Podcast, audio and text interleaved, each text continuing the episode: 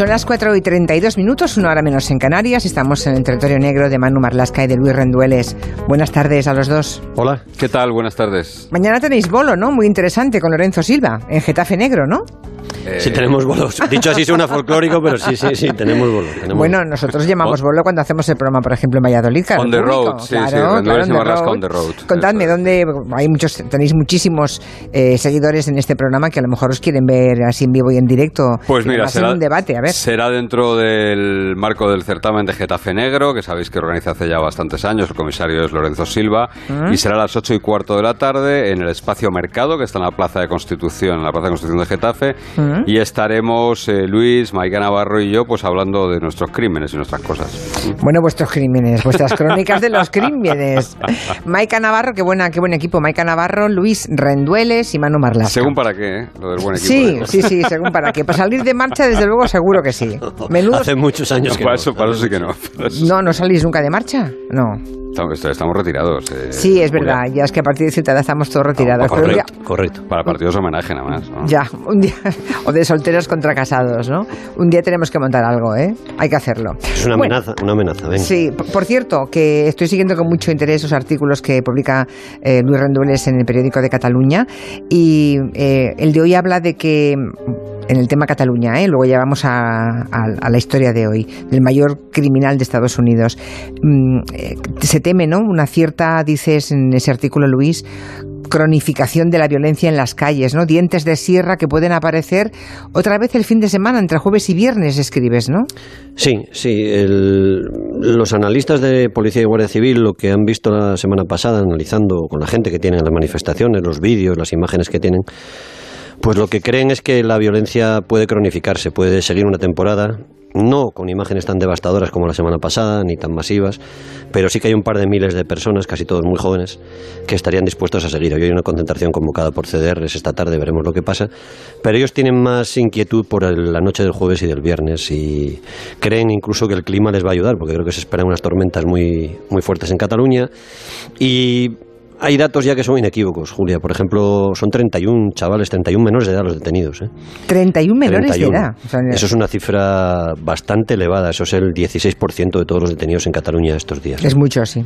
Porque son, estos son menores de edad, ¿no? sí. Es posible que sus padres no sepan qué hacen los niños a esa hora, ¿no? Algunos saben que salen a la calle, pero creen que salen a protestar de otra manera, posiblemente. Ya, ya, y se habla también, y los analistas de la policía lo tienen perfilado, de que algunos, y lo están viendo así con algunos de los detenidos, salen como si jugaran a un videojuego. ¿eh? Salen al, videojuego que ellos llaman Quemar Barcelona. Lo que pasa es que un videojuego real, con policías de carne y hueso, con fuego real y con... Ya, ya, ya. En fin.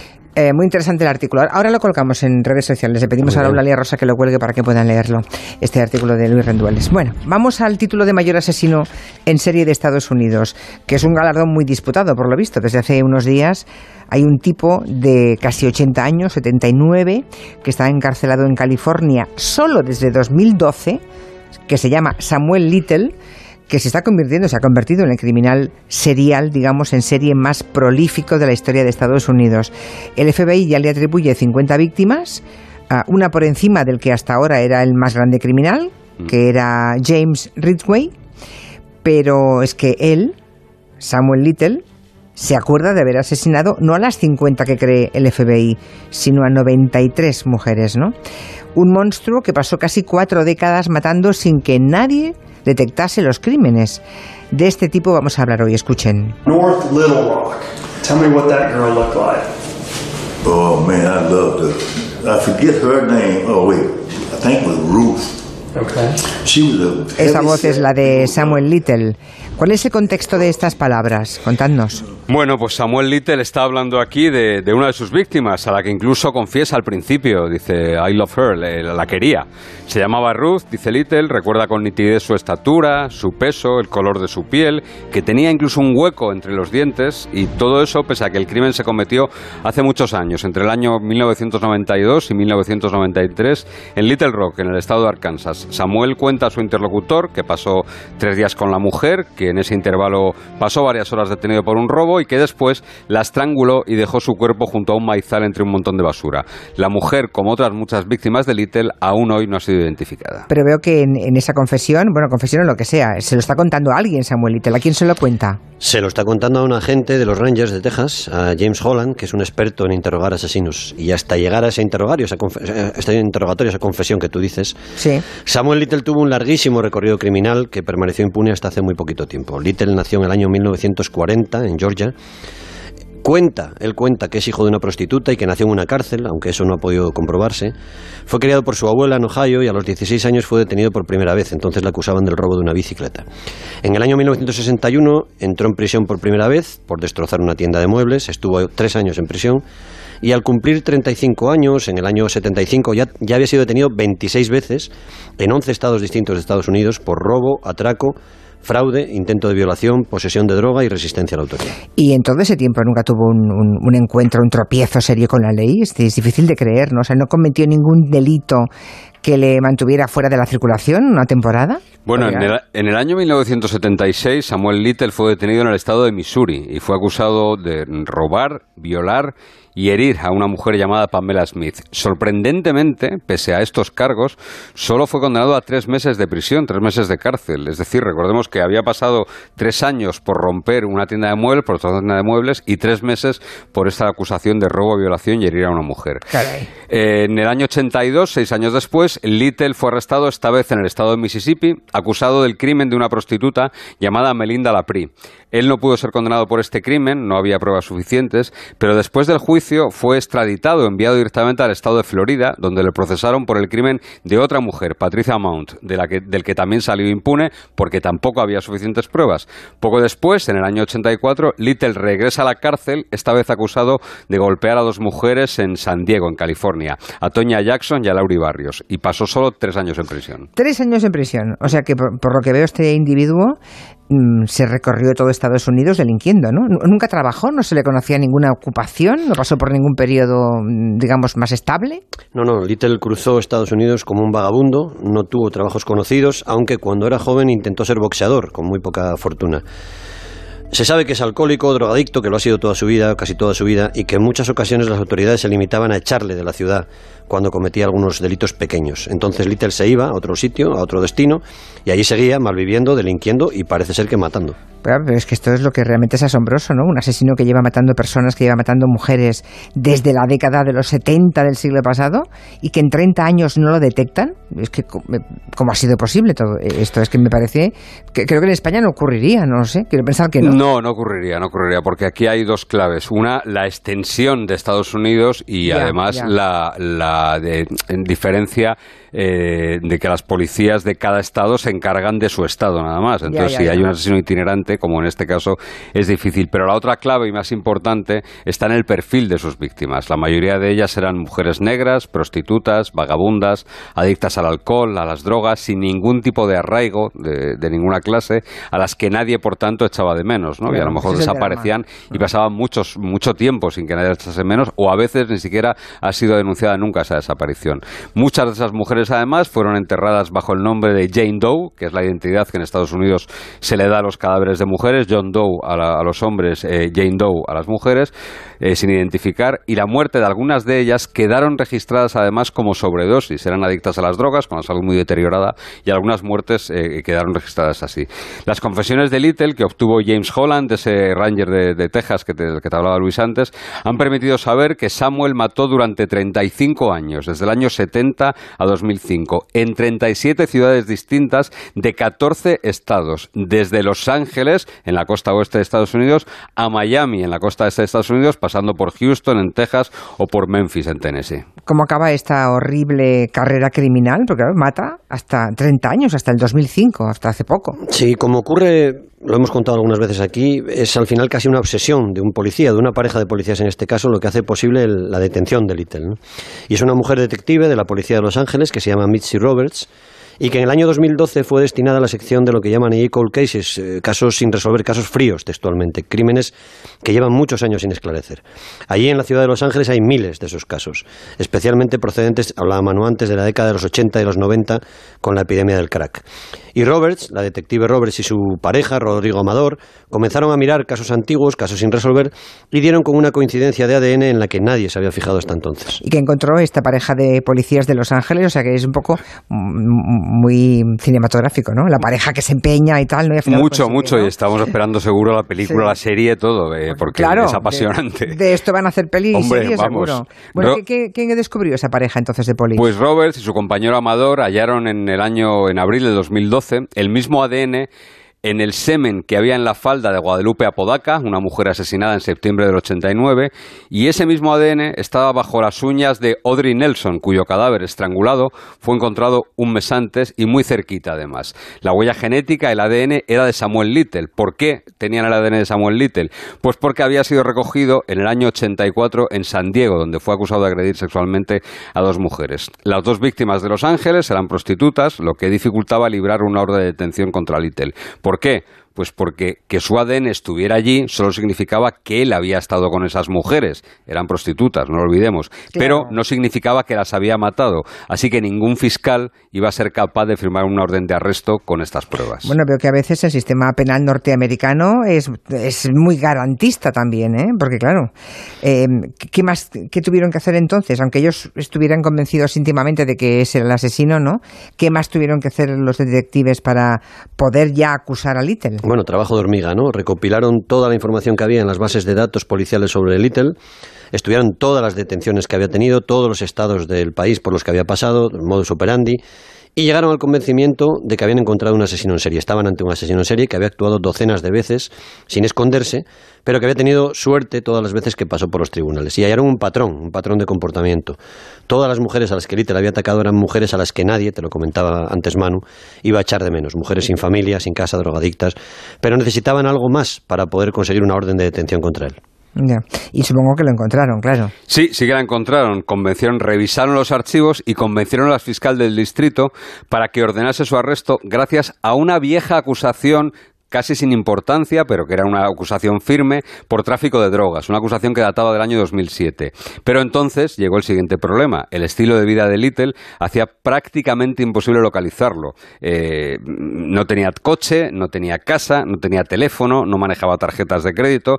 Los policías de Los Ángeles, esta pareja, tenía que buscar a Samuel Little entre 300 millones de estadounidenses y en un territorio que verdaderamente es un continente realmente. ¿no? Aún así, después de ese trabajo de hormiga al que te Luis, dieron con una pista. El número de la seguridad social de Little aparecía asociado con una tarjeta prepago usada en Louisville, en Kentucky. Supongo que una vez localizado o pensando que estaba en esa zona, eh, imagino que dieron con él y le detuvieron por esos dos crímenes. Eso es, los Marshall, los, los, cazadores de fugitivos de Estados Unidos, dieron con él en un albergue de Louisville y desde allí los traditan a California. Little se negó entonces a hablar pensó que solo estaba acusado de tráfico de drogas y que, una vez más, iba a salir bien parado de todo aquello. Sin embargo, al poco de ser detenido, la detective Mitzi Roberts encontró otra coincidencia con el ADN de Little. Su huella biológica estaba en el cadáver de otra mujer, Carol Alford, otra prostituta que había sido asesinada en Los Ángeles en el año 87. Y en enero de 2013, el fiscal por fin acusó a Samuel Little de los tres primeros asesinatos cometidos entre los años 87 y 89. Little fue juzgado, fue condenado a tres cadenas perpetuas, pero en todo momento mantuvo que él no era el autor de los crímenes. O sea que tenemos ya a Samuel Little en una prisión de California, condenado a tres cadenas perpetuas, bueno, con una es suficiente, ¿no? A tres cadenas perpetuas, una por cada crimen, em, pero todavía con tres no hubiera sido el mayor asesino en serie de Estados Unidos. No, hubiese sido una medianía. Claro, ¿cómo, cómo, cómo tiran del hilo? Pues poco a poco, muy poco a poco. Esa pareja de detectives de, de, Los Ángeles que hizo posible la detención de Little contacta con el FBI y les dice sus sospechas al, al, FBI. Les dice que creen que están ante un asesino en serie. Así que introdujeron en sus bases, de, en las bases del FBI, el ADN del arrestado, convencidos de que iban a encontrar más casos por todo el país y así fue. La primera coincidencia salta en la ciudad tejana de Odessa, la ciudad que es el escenario de, una serie que se llama Friday Night Lights. Bueno, pues allí en Odessa el ADN de Little estaba en la escena del crimen de una prostituta llamada Dennis Brothers, un caso que llevaba 24 años sin resolverse. Y en ese momento entra en escena el siguiente héroe de esta historia, el siguiente protagonista de esta historia, que ya veremos quién encarna en el cine o en la tele. Es el Ranger, el Ranger de Texas, eh, James Holland, que en el año 2018 se va hasta la cárcel californiana en la que estaba Little para indagar sobre ese crimen, el de Dennis, Brothers. Eh, pues James Holland, ahora me has explicado, estoy pensando quién puede hacer el protagonista en la serie. Eh, James Holland es ese hombre al que al principio oíamos, ¿no? al, al, que le estaba confesando sus crímenes Samuel Little. Eso es, es un veterano y habilísimo interrogador y logró que Little confesase con todo detalle el asesinato de Denise, hasta el punto que recordaba que la mujer tenía dentadura postiza. Así se lo contó. Se dio cuenta de que el criminal que tenía enfrente podía ser una mina, porque tenía una memoria prodigiosa, y porque también tenía una debilidad. Little quería cambiar de prisión a toda costa. Holland le dijo que él podría conseguirlo, que podía trasladarle a una cárcel de Texas, a cambio, eso sí, de que le contara todos sus asesinatos. ¿Y lo consiguió? Little aceptó ser llevado a Texas siempre y cuando no le condenaran a muerte allí. Y ya, y, está en Texas, se lo llevó a Texas, ¿no? Se lo llevó a Texas, efectivamente. Y allí, es donde le empezó a confesar todos los crímenes, ¿no? Y él lleva por cuenta y son 93. Eso es, y esto es, esta es la parte más alucinante de esta historia. El Ranger Holland habló con Little durante 48 días seguidos, sin descansar un solo día, en sesiones de varias horas, se encerraba con él. En, esa, en la primera ronda de interrogatorios, Little confesó 65 asesinatos. Desde entonces, hace año y medio, ya ha llegado a los 93. Dijo que su primer crimen lo cometió en el año 1970 y el último en el año 2005. Tres en Phoenix, diez en Miami, 18 en Los Ángeles. Lo más increíble de todo es la precisión, la exactitud, el detalle con el que Little recuerda sus crímenes y sobre todo a sus víctimas. Recuerda los lugares, los nombres de las mujeres, su peso, su estatura. Mary Ann. She's what you nowadays they call a transgender. She's a black male dressed up as a female. Okay. How tall is, is she?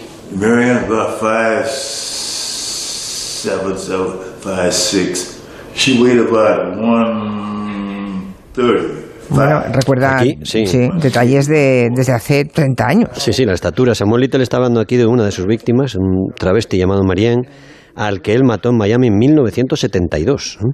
Recuerda la edad, el peso, la estatura, recuerda el bar, se lo está diciendo al, policía, recuerda el bar en el que la encontró, recuerda la ropa que llevaba cuando la conoció, recuerda el nombre del novio de la víctima. Y naturalmente no olvida cómo la mató y qué hizo con el cadáver, que lo, en este caso lo tiró, lo arrojó en la pantanosa zona de los Everglades. Eh, impresionante, porque Little además, este gran criminal, parece que tiene una, fin, un, un don con la memoria fotográfica, ¿no? Y le ha permitido incluso dibujar a muchas de sus víctimas, las recuerda y las dibuja. Eh, sí, y, luego además, si queréis, os paso el enlace para que veáis todos los dibujos. Donde sí, lo colgamos en las redes, sí, perfecto. El FBI ha puesto a disposición de todos aquellos que lo quieran ver, eh, de todo el público, los dibujos que Samuel Little ha hecho de muchas de sus víctimas, a las que pinta, a las que dibuja con una precisión enorme. Son más de 30 retratos que se pueden ver en la página web que el FBI ha abierto sobre Little, y bajo los dibujos además hay datos para tratar de ayudar a identificar a las mujeres. Por ejemplo, eh, ponen alguno de ellos, mujer negra asesinada en Los Ángeles en el año 90 entre 23 y 25 años, posiblemente llamada Sheila. Es decir, acompaña los dibujos con una explicación que quizás a alguien le pueda ayudar a, encontrar o a identificar a esas víctimas de Little que aún continúan sin identificar. O sea que esos dibujos eh, podrían servir para identificar a alguien, de, los, de alguna de las, de las víctimas. Sí, sí, ya ha servido. ¿eh? ¿Ah, ya ha servido? Sí, sí, un hombre adulto que era un niño de 5 años cuando su madre desapareció, se quedó huérfano, ah. reconoció uno de esos dibujos de Little y se puso en contacto con el FBI aportó una fotografía de su madre que era un verdadero calco del retrato que había hecho el asesino en serie. Y las gestiones posteriores del FBI comprobaron y verificaron que efectivamente la mujer era quien ese adulto, ese niño huérfano en su día, decía que era. ¿Y, y cómo va hasta el momento esa cuenta, esa recopilación? Pues el FBI ya ha acreditado que Samuel Little es el autor de 50 asesinatos de mujeres, lo que le ha convertido ya en el mayor criminal en serie de la historia de Estados Unidos, superando a los 49 del asesino de Green, River, a James Ridgway. Little ha dado detalle de hasta 93 asesinatos y ha dado además detalles muy, muy, muy precisos de todos ellos, lo que le dan absoluta credibilidad a lo que está contando, porque hasta ahora esos 50 que le ha confesado y que el FBI ha ido cotejando han, han- hecho un match, es decir, coincidían todo lo que contaba Little con lo- la realidad. Por eso los expertos del FBI han podido imputarle esos 50 crímenes y por eso están absolutamente seguros de que Little no es ningún farolero. Y esto ha habido también en la historia de Estados Unidos varios casos, gente que se atribuía muchos más crímenes por afán de notariedad, se atrevía a más muertes de las que en realidad Sí, es lo que yo estaba pensando, que no haya... No. ha pasado más veces, pero verdaderamente aquí parece que cada crimen del que él ha hablado, y al menos en esa cuenta que llevan esos 50, coincide exactamente con lo que él decía. Ahora lo que pretende el FBI es que el público y los policías de todo el país, sobre todo, revisen sus archivos, cotejen Claro. esos dibujos que están a, a disposición de todo el público para esclarecer esos 43 crímenes restantes de Little que la FBI está seguro que cometió. Recordemos, hay colgados 30 dibujos, ya faltarían muy pocos para completar, faltarían 13 nada más, para completar esos 13, esos 43 asesinatos más. Por aquí hay oyentes como Marco Moreno que dice que esta historia ya es seguro, sería para Tarantino. Bueno, Si ya se, atreve. Madre de Dios. Y bueno, sí, a, a Tarantino solo falta que le pongas esta historia, ¿verdad? Como para que. Y luego Eva Prado pone nombres. Dice: Yo veo a Antonio Banderas, a Susan Sarandon, Hombre, Susan a Robert Sarandon. De Niro el, como Marshall y el malo Brad Pitt. No, tiene que ser negro. Eh, lamento comunicaros que tiene que ser negro. Little es, es, Little negro. Morgan, Sí, sí, sí. Morgan Freeman no estaría mal. ¿eh? Samuel Little es negro. No, Morgan Freeman no puede. Ah, porque le tienes cariño, ya, ya. Claro, le tengo cariño. Es que no, es que es muy duro, ¿eh? Un criminal de esta, de esta Bueno. Denzel Washington, venga. Bueno, Claro, tampoco, es que claro. tampoco, tampoco. No, era guapo, Denzel Washington era guapo. No, no. Bueno, caracterizado, aún podríamos. Bueno, en fin, muy interesante. El que sepan los oyentes que mañana estáis en Getafe Negro con Mike Navarro. 8 y cuarto, espacio mercado, Plaza de la Constitución. La terna. eh, En la- persona bajamos bastante, también hay, hay que avisarlo, ¿eh? que luego la gente se lleva a disgustos. Luis Rendueles, Mike Navarro y yo. Menudo trío. Anda que no. Hasta la semana que viene. Adiós. Adiós. Adiós, Luis. Adiós, Manu.